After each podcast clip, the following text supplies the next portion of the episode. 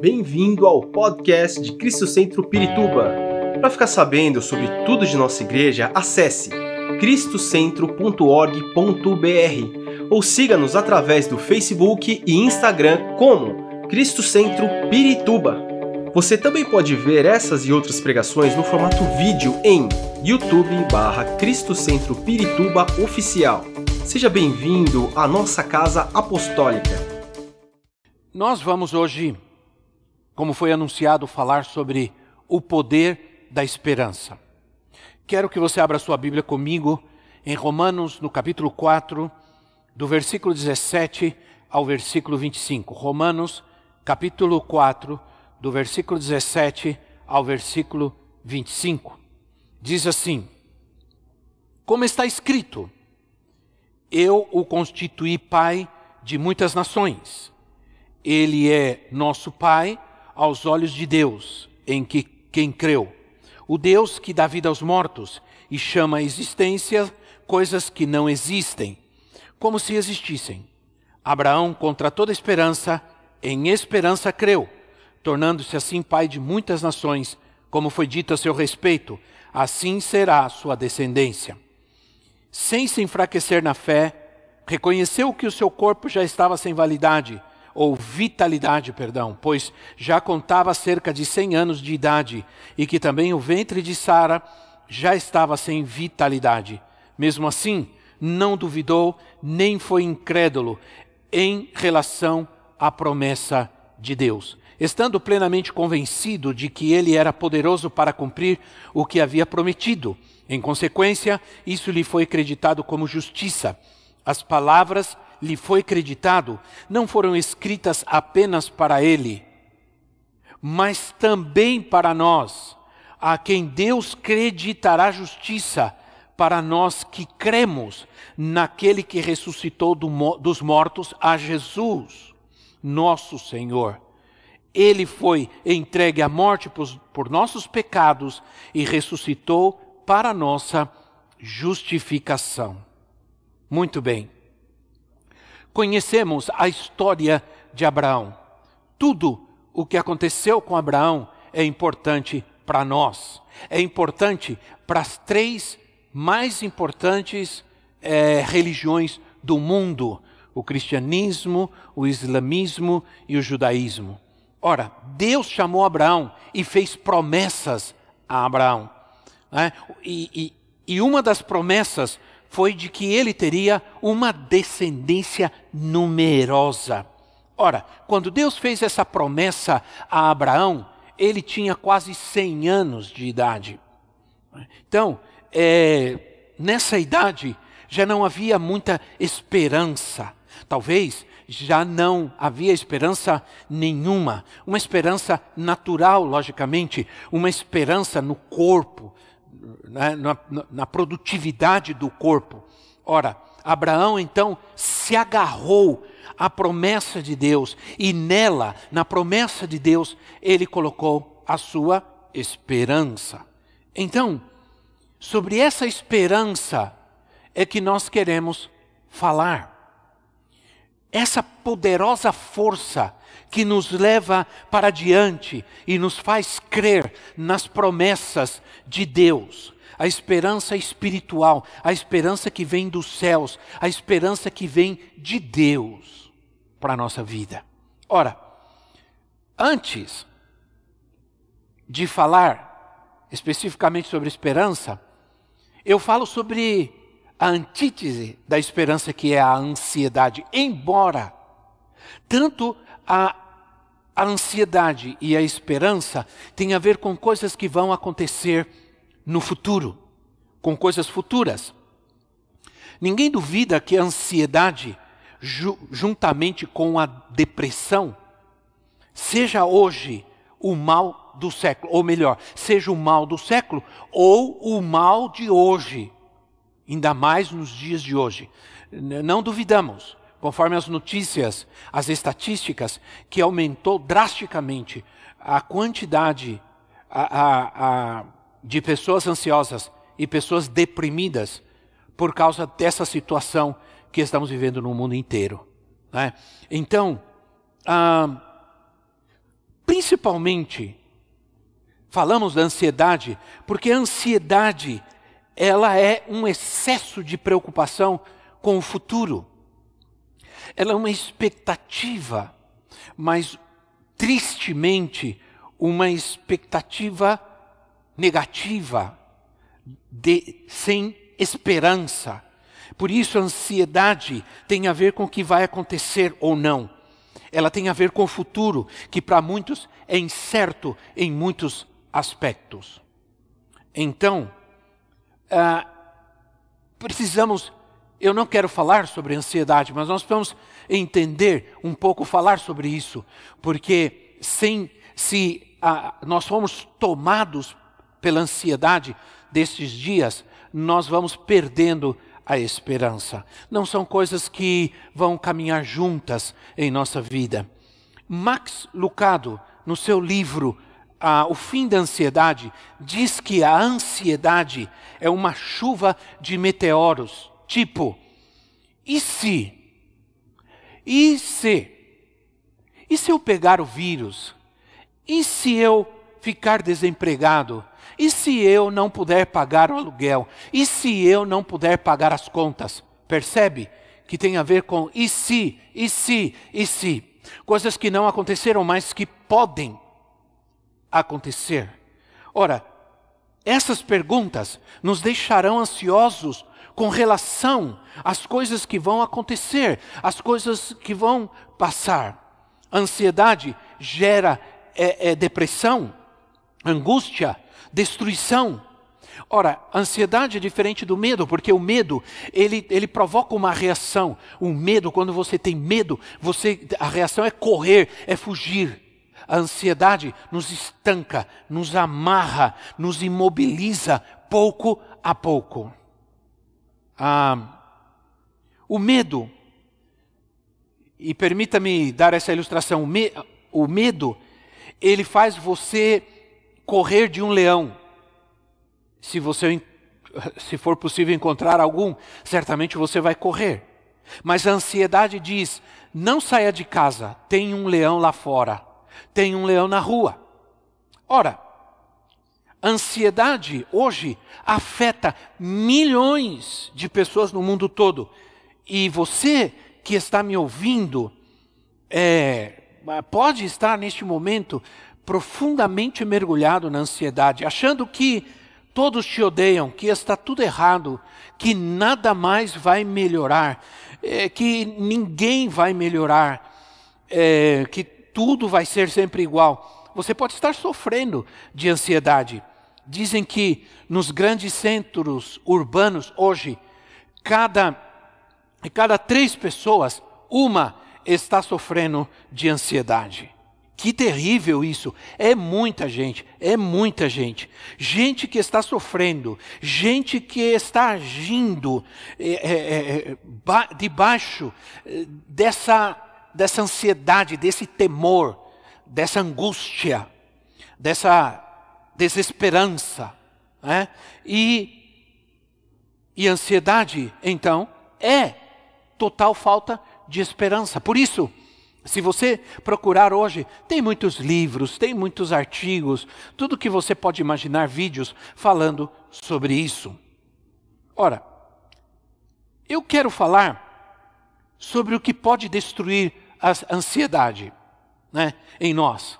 Quero falar sobre algo que também tem a ver com o futuro. Vou falar sobre algo que também tem a ver com o futuro, mas um futuro em Deus.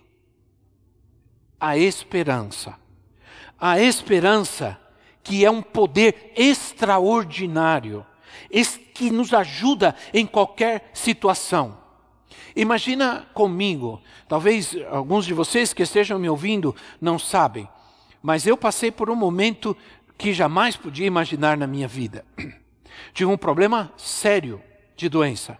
Um problema que poderia ter me matado ou me imobilizado, me inutilizado pelo resto da vida mas a, a, misericórdia de Deus foi tão grande na minha, em mim que nesse tempo que eu vivi, eu poderia ser tomado pela ansiedade e a, a incerteza que poderia aquela doença gerar na minha vida, e jamais eu poderia viver em paz. uma doença tão terrível que poderia ter prejudicado a minha vida. Deus teve misericórdia de mim e eu pude me manter cheio de esperança, de certeza que eu ia passar por essa situação e ia vencer. E aqui estou. Ora, Deus, Deus fez uma promessa para Abraão. Você vai ter um filho. A esposa de Abraão, Sara, não, não podia engravidar, nunca engravidou. E ela já tinha quase 90 anos de idade. Estamos falando de uma impossibilidade. Imagina a ansiedade, porque vem Deus e diz que ele teria um filho, que ele geraria, teria descendência. Imagina a ansiedade que gerou no coração deles, esperar naquele momento totalmente contrário, totalmente impossível, de, diante daquela impossibilidade ah, eles começaram a esperar o cumprimento daquela promessa. Ah, é, e aí, é, certamente é, estudando e conhecendo os acontecimentos na história de Abraão e Sara, nós vamos ver que ah, certamente eles se encheram de ansiedade ao ponto de querer tomar uma decisão de realizar pelas suas próprias mãos e pelo próprio esforço humano a, a promessa que Deus tinha falado. Ora, a ansiedade muitas vezes nos leva para fora dos planos de Deus. Ah, nos leva para querer realizar os nossos próprios planos ou ainda nós mesmos, com as nossas próprias forças, energias humanas, incapacidade muitas vezes, queremos fazer aquilo que Deus falou que ele ia fazer. Isso aconteceu. Isso aconteceu com Abraão e Sara. Sara tentou resolver o problema em algum momento, porque certamente ela pensou, por causa da ansiedade que já não lhe permitia esperar ela talvez pensou: Deus está demorando, ou Deus não vai fazer mais. Então ela tomou a situação nas suas mãos. É? Ela tentou fazer, a cumprir pela força humana, pela capacidade humana, a vontade de Deus. E aí ela pegou uma das concubinas, uma das servas da casa, e, e, entregou para Abraão e disse: gera descendência com ela. E, no, e nasceu um menino é, dessa relação chamado Ismael. Ismael foi um grande problema, para se tornou um problema para Abraão e Sara, e não somente para eles, mas é um problema até hoje. Abraão continua sendo um problema para a descendência de Abraão. Ora, é, é importante a gente entender isso, que às vezes nós causamos os nossos próprios problemas por querer fazer com as nossas próprias forças aquilo que Deus, só Deus, vai fazer. Não, não tome decisões precipitadas, né? Não tome decisões ah, em nome de Deus, mesmo achando que Deus falou ah, com você. Muitas vezes você deve aprender a esperar e confiar nele. Ele vai prover ele vai fazer, ele vai fazer, ele vai fazer da maneira certa. Se você, por causa da ansiedade, quer agir por conta própria, provavelmente você vai fazer da maneira errada. E você vai sofrer as consequências, você vai sair fora do lugar de Deus, fora do tempo de Deus, porque você está tendo uma insatisfação pessoal. Não é? Uma insatisfação pessoal muitas vezes não deve nos mover do lugar onde nós estamos, porque podemos cometer um grande erro, sejam por mais justas que sejam a, a, a, causa, por mais justa que seja a causa. Ora, quando minha esposa e eu estávamos em Guatemala, no fim dos anos 80, depois de um ano, estávamos, é, que estávamos no campo missionário, senti que deveríamos voltar. Busquei nossos líderes e disse: quero voltar para o Brasil, sinto que devo voltar para o Brasil, é, é, quero começar uma igreja. E aí me disseram: se você voltar, Volte no tempo de Deus. Não é ainda o tempo de Deus. Isso é, eles não me permitiram. Eles é, disseram: não é, deixe Deus fazer. Não é tempo de Deus. Se, se, quando for o tempo de Deus, volte no tempo de Deus, Ele vai te mostrar, Ele vai preparar tudo. Quase dois anos depois, nós começamos a ver que o tempo de Deus realmente não, não nós obedecemos e esperamos. Não foi fácil esperar quase dois anos para, para chegar o momento de ver é, realmente que o tempo de Deus estava se cumprindo. Então Deus preparou tudo, Deus proveu os recursos, era tempo de sair, era tempo de deslocar-nos. A gente soube porque Deus começou a mostrar isso. E Deus não mostra isso através de problemas ou as situa situações adversas para nós. Não. Tem gente que se desloca do lugar onde está por uma insatisfação própria, por causa de, de problemas que estão ao seu redor. Essa não é, esse não é um motivo para você sair do lugar de Deus Deus, dizendo: Deus não me quer mais aqui. Não culpe a Deus pelas tuas insatisfações. Ora, te digo algo importante, escuta que vou te dizer em função disso. Eu creio plenamente que se nós tivéssemos voltado antes, não teríamos encontrado o ambiente adequado para começar a igreja e talvez nem estivéssemos aqui hoje. Quando nós voltamos no tempo de Deus, não saímos, não nos deslocamos de onde estávamos por uma insatisfação ou por causa de problemas. Quando nós voltamos, nós encontramos o ambiente adequado, nós encontramos a provisão para poder começar e fazer a obra de Deus. Ah, Deixe-me falar um pouco sobre essa coluna da fé. A esperança é uma das colunas da fé. Ela é uma das colunas de Deus na vida de um cristão. É uma virtude que o cristão possui, só ele pode possuir, porque ela vem de Deus. A esperança. Olha o que diz 1 de Coríntios capítulo 13, versículo 13. 1 de Coríntios capítulo 13, versículo 13, diz assim: Assim permaneçam agora essas três: a fé, a esperança e o amor. O maior deles, porém, é o amor. Ora, a palavra esperança aqui, no grego, é a palavra elpis. A palavra elpis, que significa esperança. E o verbo elpisien, significa elpisein, significa esperar. Ora, a esperança, logicamente a palavra esperança tem que ver de esperar, esperança. Ora, é uma capacidade de saber e poder esperar sem se desesperar, sem tomar atitudes precipitadas, sem se angustiar, sem fugir, sem desanimar, né? Então, é, a esperança é uma das grandes colunas da fé, uma das virtudes do cristianismo. Esperar em Deus é uma virtude, não é uma fraqueza, não é uma debilidade. Às vezes as pessoas pensam que esperar é passividade.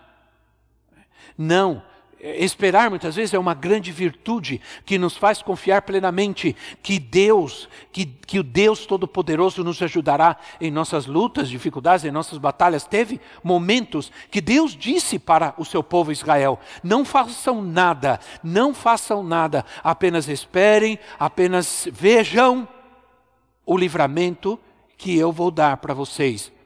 Algumas vezes, não foi sempre, mas algumas vezes Deus pelejou pelo seu povo. O povo não pelejou, Deus pelejou pelo povo. Ora,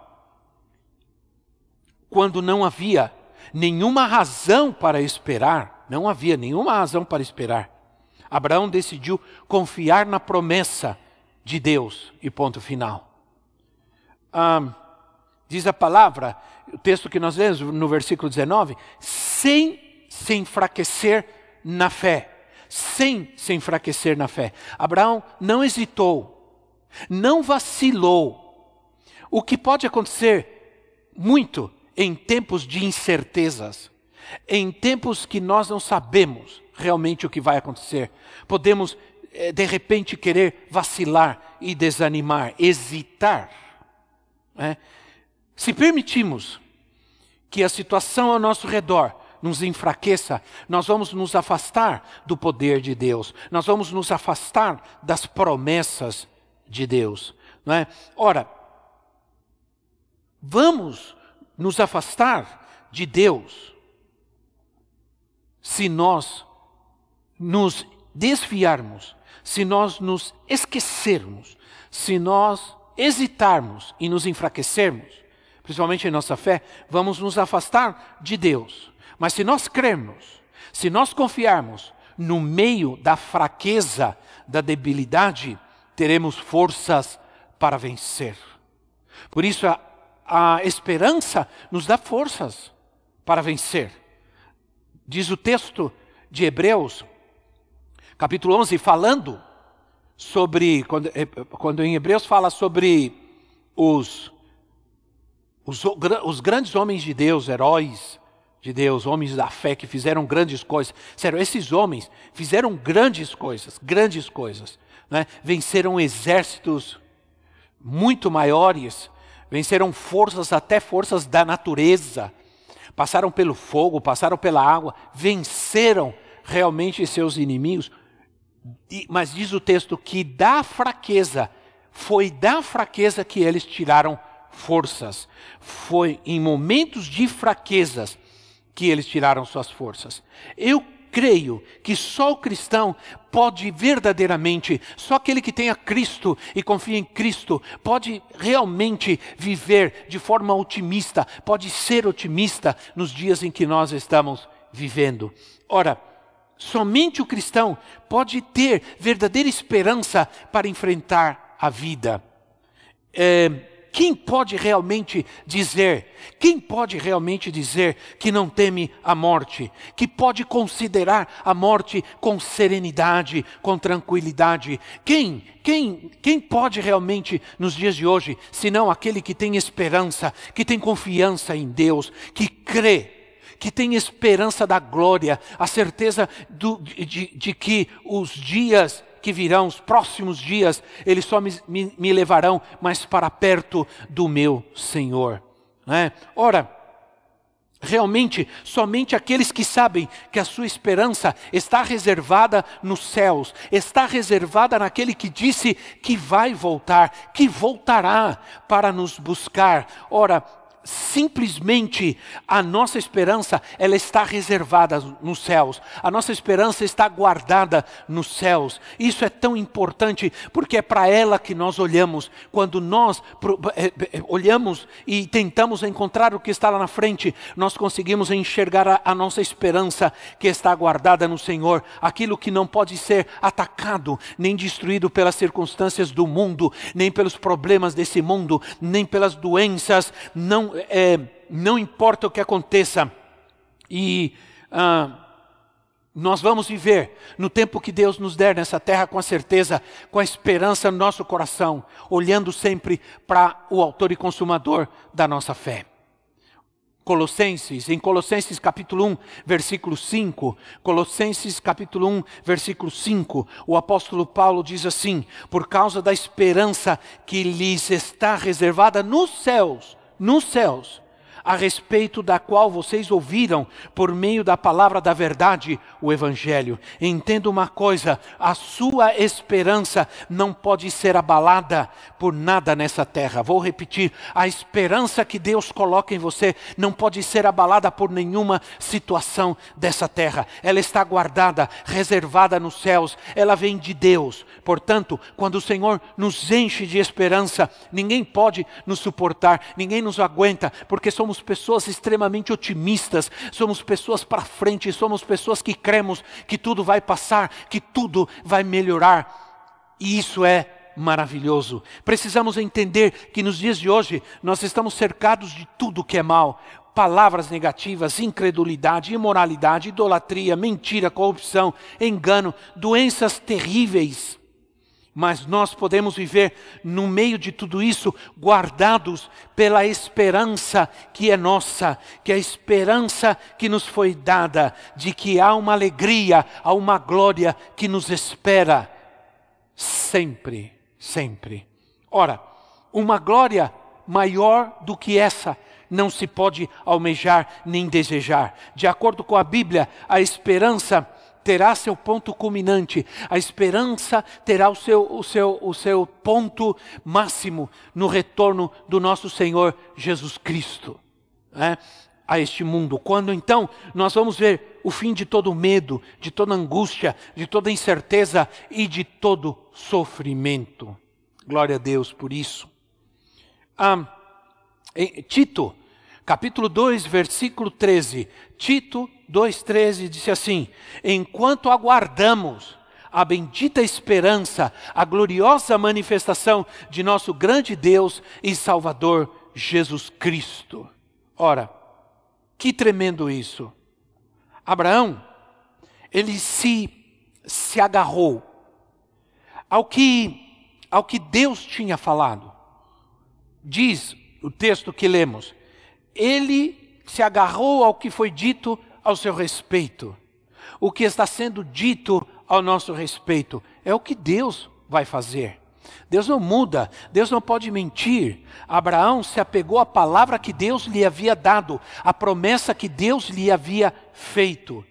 Aquilo que Deus falou, todas as vezes que provavelmente a dúvida, a angústia, o temor se, a, se assomava, vinha, lhe trazia a, a querendo trazer angústia, ansiedade, ele trazia para si, ele trazia à memória a promessa que Deus lhe havia dado, aquilo que Deus lhe havia falado.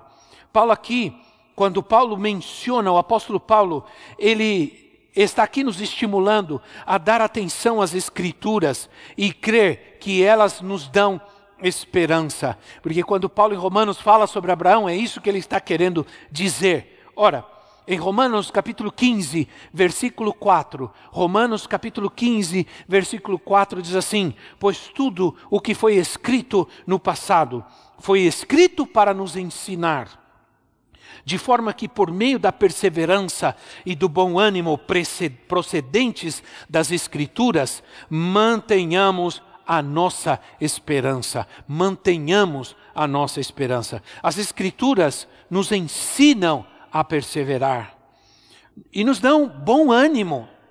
Por exemplo, leia Salmos, leia Salmos, o, o, o livro poético, profético de Salmos é um, é um lugar de refúgio, é um lugar de alento, de ânimo. Quando você se aprofunda, quando você traz, quando você entra neste lugar de descanso, quando você entra neste lugar eh, tranquilo, como diz a palavra do Senhor, nesses pastos verdejantes, este é alimento que dá ânimo à nossa vida. Você vai ver quanto ânimo, quanto você recebe quando você traz, quando você ou quando você entra neste lugar de descanso. Através da perseverança e do bom ânimo, nós mantemos nossa esperança. Perseverança e bom ânimo mantém nossa esperança. Ora, se estudamos as Escrituras e vemos quais são as intenções de Deus, porque quando você lê as Escrituras, você vê quais são as intenções de Deus para contigo, isso te traz, isso te dá esperança. Ora, Jeremias na, na, no livro de Lamentações, o profeta Jeremias, é, no capítulo 3, versículo 21 a 24, Lamentações 3, 21 a 24, ele diz assim: Todavia lembro-me também do que pode dar-me esperança. Graças ao grande amor do Senhor é que não somos consumidos, pois as suas misericórdias são inesgotáveis renovam-se cada manhã, grande é a, é a, tua fidelidade. Digo a mim mesmo: a minha porção é o Senhor, portanto, nele porei a minha esperança. Nele porei a minha esperança. Eu, eu não, não vou ficar olhando para trás, porque quando eu olho para trás, é, isso pode causar depressão na minha vida, porque a depressão é excesso de passado em nós. Ora, eu não vou ficar olhando, e eu pessoalmente, eu pessoalmente, não vou ficar olhando para trás, lembrando do que aconteceu de bom e que aparentemente parece que não vai acontecer mais. Ah, coisas boas é, é, que aconteceram e que aparentemente parecem que não acontecem mais. Ora, o que acontece é que agora as coisas são diferentes. É? Nós vivemos em tempos diferentes. Nós vivemos situações diferentes, mas sim, eu quando eu vou nas escrituras, eu vou me lembrar de todas as palavras e de todas as promessas que, que ele me deu, que ele me fez, e eu, e, eu me, e eu me baseio nelas, e eu me agarro a elas, e, e isso vai me dar esperança. Então eu tenho esperança, muita esperança na minha vida. Pode acontecer o que acontecer ao meu redor, eu tenho esperança. Eu confio que aquilo que Deus falou, aquilo que Deus disse que ia acontecer comigo, vai acontecer em nome do Senhor.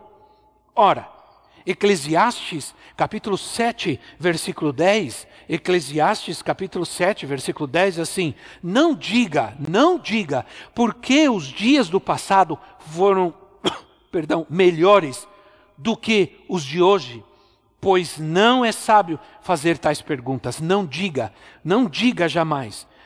Porque aí, ah, Jeremias, ele, ele fala sobre é, trazer à memória o que me pode dar esperança. Ele faz, ele, ele começa a dizer: fale para você mesmo, diga a você mesmo, pense nisso, trabalhe isso na sua vida. O que? O que me pode dar esperança? Aí ele fala sobre as misericórdias do Senhor né? Graças ao grande amor, versículo 22, ele diz: Graças ao grande amor do Senhor é que não somos consumidos, pois as suas misericórdias são inesgotáveis. Ora, minha vida não tem que ser sempre do mesmo jeito. Se eu tenho passado por lutas e dificuldades e batalhas terríveis, não quer dizer que a minha vida tem que ser sempre assim que vou de luta em luta, de batalha em batalha. Há momentos de vale,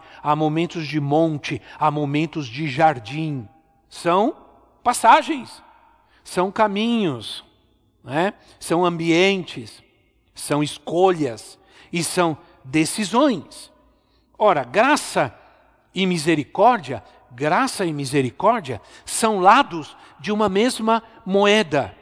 Misericórdia é quando eu errei mereço punição, mas eu recebo misericórdia. Graça é quando, além do perdão, Ele ainda me concede um grande presente. O grande exemplo disso é o exemplo do filho pródigo, que depois de tudo que ele fez, do grande erro que cometeu em ter deixado a casa do seu pai, ignorado e dado as costas ao seu pai, se foi quando voltou, não foi apenas restaurado, não apenas achou graça e misericórdia, mas foi restituído em tudo aquilo que ele possuía. Isso é uma graça, uma misericórdia infinita, inesgotável, inquestionável de Deus para conosco. Ora, também ele fala sobre a fidelidade de Deus. Ora, a esperança ela tem a ver com a misericórdia e com a fidelidade também. Grande é a tua fidelidade. Lamentações 3, 23, que nós já vimos. Porque eu, em Malaquias, uh, o profeta Malaquias, o Senhor diz assim: Eu, o Senhor, não mudo. Eu, o Senhor, não mudo. Então, a fidelidade de Deus, se Deus é, foi fiel com Israel, com seu povo, ele é fiel conosco e será sempre fiel, nunca poderá deixar de ser fiel. A, a, a, a fidelidade de Deus está justamente baseada no fato de que ele é imutável, que ele jamais muda e sua fidelidade, suas misericórdias estão baseadas no fato de que ele é sempre, sempre, sempre misericordioso e fiel, mesmo quando nós não somos fiéis, mesmo quando nós nos tornamos infiéis, ele permanece fiel, porque o nosso pecado não altera a fidelidade de Deus. Né? Ah, ele jamais muda. Graças a Ele por isso. Nele não há variação sequer de mudança. Nossos pecados não podem mudá-lo. Nossos erros não podem mudá-lo. Ele é eternamente fiel. Ele mantém Sua palavra. Ele vela pelo cumprimento da Sua palavra sempre, porque Deus não pode mentir, porque Deus nunca vai mentir. Eu espero ainda nas Suas promessas. Talvez é por causa disso que ainda não fui embora, porque eu creio e espero nas suas promessas. Não devemos levar as decepções com os homens. Escute o que eu vou te dizer. Não devemos levar as nossas decepções com os homens no nosso relacionamento com Deus, nem de uma forma, nem de outra. Né? Ele não vai falhar, ele não vai enganar você, jamais. Algumas coisas importantes que você precisa saber com relação à fidelidade de Deus. Eu vou mencionar alguns versículos, mas eu não vou ler e nem vamos colocar aí para você. Eu vou mencionar e depois, se você ouvir de novo esse vídeo, se você ouvir outra vez, porque esse esse esse estudo vai ficar, esse vídeo vai ficar nas nossas redes sociais. Inclusive, você pode sempre compartilhar. Esteja compartilhando, esteja dando aí um like neste momento. Dá um like, compartilha, para que a gente pode, possa divulgar a palavra de Deus. Você, quando for ouvir com mais tempo, ou você que sempre ouve anotando, então eu só vou mencionar as referências para que você anote. Mas olha, Salmo 25, 10 diz que quando eu obedeço os, aos mandamentos do Senhor, Ele me responde com fidelidade. Quando eu obedeço aos mandamentos do Senhor, a resposta que Ele me dá é com fidelidade. Ao fiel te revelas fiel. Salmo, os Salmos 40, livro de Salmos, capítulo 40, versículo 10, e Salmos 59, 16, falo, diz assim: falo pronuncio e declaro a tua fidelidade. Quando você faz isso, o que você está fazendo é trazer à memória algo que te dá esperança. Quando eu declaro, quando eu falo, o que nós estamos falando hoje aqui, tudo que nós estamos dizendo hoje aqui, isso vai trazer esperança ao teu coração, com certeza, com certeza. Ora, a fidelidade do Senhor inspira nossa adoração. As pessoas às vezes não conseguem compreender por que nós vamos à igreja, porque estamos ansiosos que volte logo os nossos cultos presenciais, porque estamos ansiosos em nos reunir, porque tu, por, as pessoas jamais vão compreender que uma das razões, que uma das razões é que a fidelidade do Senhor inspira a nossa adoração, inspira que nos reunamos juntamente com a nossa família espiritual, juntamente com o povo de Deus, para adorar. Não é verdade? Ora, Salmos 89, 1 é o salmo da fidelidade de Deus. Leia, leia esse salmo. Você vai ver como fala da fidelidade de Deus. Quando você faz isso, você está trazendo esperança ao teu coração. Quando você fala, você está trazendo à memória a sua vida, a fidelidade de Deus. E Romanos 3:3 diz que a infidelidade do homem não anula a, a fidelidade de Deus jamais. Ora, Aí ele diz, em Lamentações 3, se eu apenas buscar ao Senhor, Lamentações 3, 24 e 25, diz assim: Digo a mim mesmo, a minha porção é o Senhor. Portanto, nele porei a minha esperança. O Senhor é bom para aqueles cuja esperança está nele, para com, aquele, para com aqueles que o buscam. Então, minha gente, não vale a pena ficar parado. Vou encher meu coração de fé e vou buscar a Deus. Não vou ficar me angustiando, não vou ficar me frustrando, nem me decepcionando, nem com ninguém, nem com nada. Jamais. Entende? Porque eu coloco os meus olhos no Senhor, não me decepciono com Ele. Você pode se decepcionar com as pessoas. Você ora, você ajuda, você apoia em todos os sentidos e as pessoas viram as costas para você. Mas o Senhor nunca vai fazer isso. Nunca te deixará, nunca te trairá. Ele sempre estará contigo e sempre te abençoará. Ora, eu sei quantas vezes Ele tem me ouvido. Ele tem ouvido a minha oração. Eu sei quantos homens já buscaram e têm buscado a Deus. Eles testemunharam, eles foram atendidos, eles viram a mão de Deus nas suas vidas. Eu também veremos sempre a bondade do Senhor na terra dos viventes, onde nós estamos. Nós sempre veremos a bondade do Senhor. Ora, Salmos 27, 4, estou só mencionando, diz que devemos buscar sua orientação, diz que devemos buscar ah, os seus planos. Salmo 118, 8 e 9 diz que é melhor buscar refúgio no Senhor. Muitas vezes nós nos esquecemos disso. Deus tem um propósito no meu sofrimento. Guarde isso. Deus tem um propósito. Deus sempre tem um propósito em nossa vida. Deus é um Deus de propósitos. Sempre, sempre, sempre.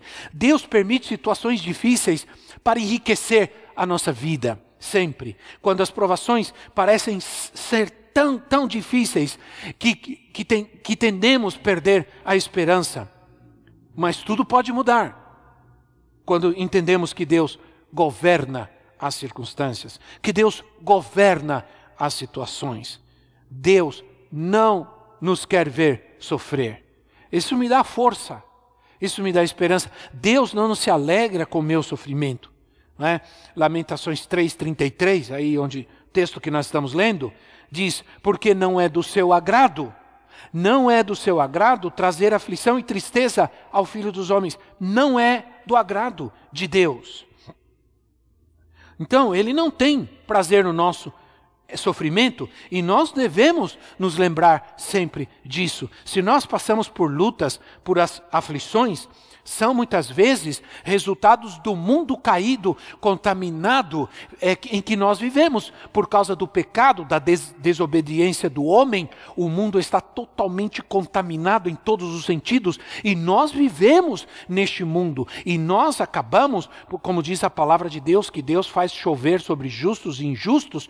Ora, nós acabamos é, sendo, é, sofrendo as consequências desse mundo caído, mas também nós podemos sofrer por consequência dos nossos pecados e da nossa desobediência a Deus, das nossas más decisões e escolhas. Se sofremos por causa de viver, ou porque vivemos nesse mundo debilitado, contaminado em todos os sentidos, o Senhor sempre vai estar conosco. Ele não tem prazer nesse sofrimento e nessa dor. E alguns, se o Senhor os levar, será descanso, será livramento, será paz. É o que cremos é, daqueles que já se foram, que o Senhor, os, os, os servos dele, a gente querida que, que foi embora, que não está mais conosco, que, que o Senhor os levou está com Cristo, estão com Cristo, estão felizes, estão na glória. Ora, é, tudo que o homem semear, isso ele colherá. Isso é um fato, isso é uma verdade, é um princípio. Isso inclui tudo o que podemos fazer e viver que prejudica a nossa relação com Deus. Também, com certeza. Então, o que nos pode afastar dele e da sua graça vai prejudicar nossa vida e vai nos colocar muitas vezes à mercê, à mercê de problemas e dificuldades. Não podemos perder a esperança nesse tempo. Não existe nada pior para o homem do que rejeitar a graça de Deus. Quando você rejeita a graça de Deus, você perde a esperança. Então eu quero terminar hoje dizendo: apegue-se a Cristo. Apegue-se a Cristo. Você quer ter paz, segurança, esperança verdadeira? Apegue-se, agarre-se fortemente, totalmente a Cristo. Talvez você esteja assim, sem esperança, inclusive a esperança nas pessoas, na igreja, na família, eh, nos irmãos, nos amigos, no mundo, seja qual for. Decida seguir a Cristo, permanecer nele, aconteça o que acontecer. Eu quero te dizer que os pensamentos, as ideologias desse mundo, as, as, as filosofias não podem mudar não podem, não vão alterar os processos de Deus, a palavra de Deus, não devem interferir na nossa fé jamais, na nossa confiança e na nossa esperança. Estamos agarrados a Cristo. Aconteça o que acontecer, nós vamos permanecer nele. Pense constantemente, sabe? Deixa eu te dizer uma coisa importante. Pense constantemente que você e, e, às vezes você tem que pensar assim: que você é aquela ovelha que saiu, aquela ovelha que fugiu, que se desviou por um momento, que se perdeu, se machucou e que ele está buscando. Olha, às vezes você é uma das 99, hein? você está lá tranquila. Outras vezes você será aquela ovelha buscada, amada, abraçada, cuidada e restaurada. É assim que vai acontecer.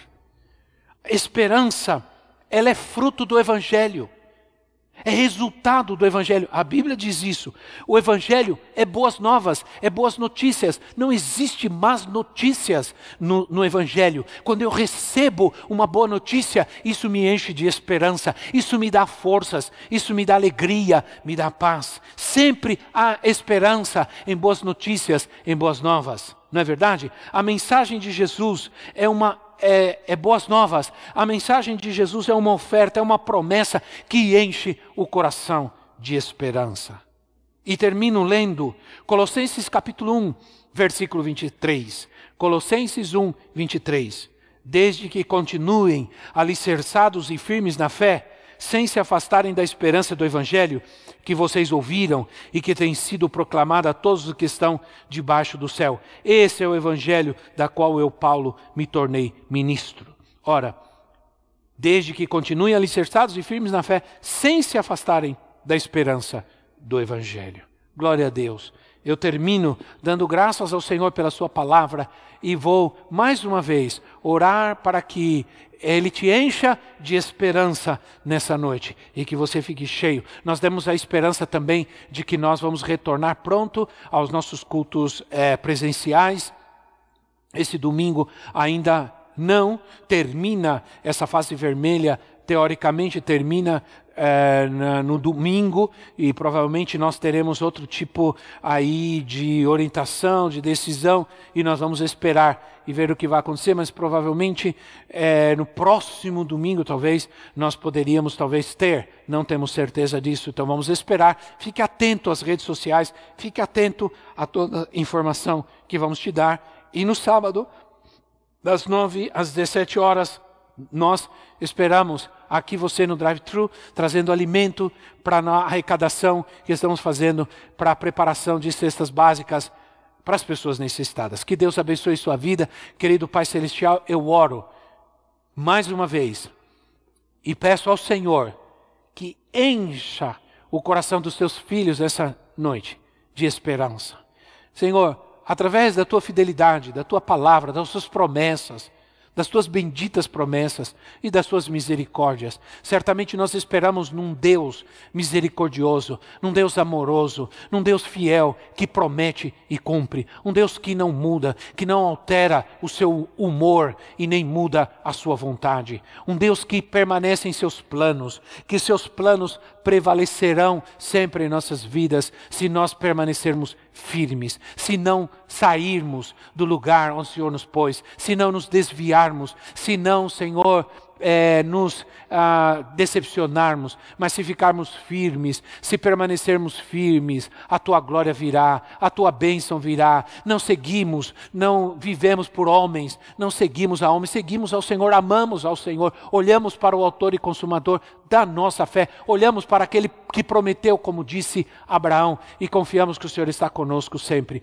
Obrigado, meu Deus, por tudo te agradecemos, por tudo te louvamos, em nome de Jesus. Amém e amém. Deus abençoe sua vida. Fica na paz. Estamos juntos no domingo, às 10 da manhã, em nossas redes sociais. Esperamos que esta mensagem tenha te inspirado e sido uma resposta de Deus para a sua vida. Quer saber mais sobre Cristo Centro Pirituba? Siga-nos nas redes sociais no Facebook, Instagram e YouTube. Ou visite nosso site em cristocentro.org.br.